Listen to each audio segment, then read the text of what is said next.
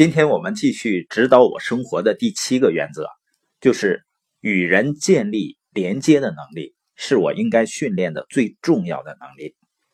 昨天讲了呢，与人建立连接最关键的就是我们的关注点要在人们身上。那今天讲第二点，就是诚信，或者呢叫真实的表达。比如你新加入一个事业，你对产品呢还不是很了解。然后别人问你，你不知道怎么回答。这个时候呢，你不要觉得自己很愚蠢，你只需要坦诚的说不知道。你可以说呢，我是刚刚加入的新人，我会咨询到准确的信息以后呢，分享给你。这样呢，人们就知道你不会编造信息向人们撒谎，你会寻找答案。所以呢，人们就可以相信你，相信你会帮助他们，相信呢你在乎他们。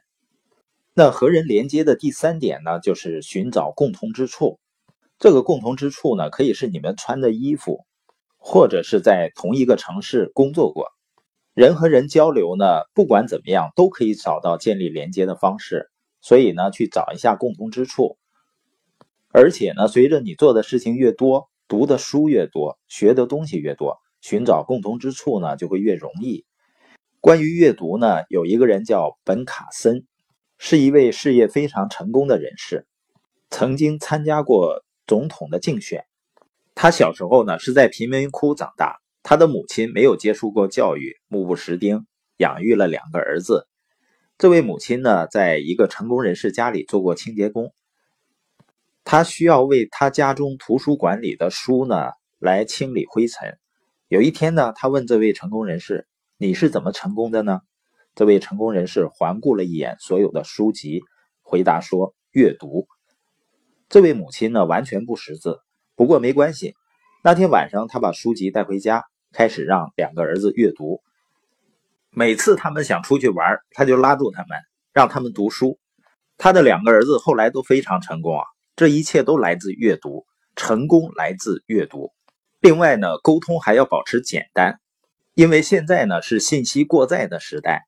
我们把信息直接扔给人们，信息呢无处不在，尤其是有的人，比如你要讲一个商业计划，而你非常了解你的生意，你有太多信息了，你想千万要把所有的信息都告诉其他人。如果我们这样做的话，别人的眼神开始变得呆滞了，因为他们什么都没有听到。你把信息直接扔给他们，大量的信息塞给他们，所以一定要保持简单。简单的信息呢，会让人们收获更多，而信息量太大了，很容易引起信息便秘。那怎么引起人们的兴趣呢？就是在和人们交流的过程中，要谈一谈他究竟想要的是什么，他的问题是什么。还有呢，如果和人们见面呀，穿着端庄得体很重要，因为穿着正式一点的意思呢，就是你很重视你所做的事情，通过精心打扮。尤其女士呢，有些淡妆，这样呢，你的自我感觉会更好。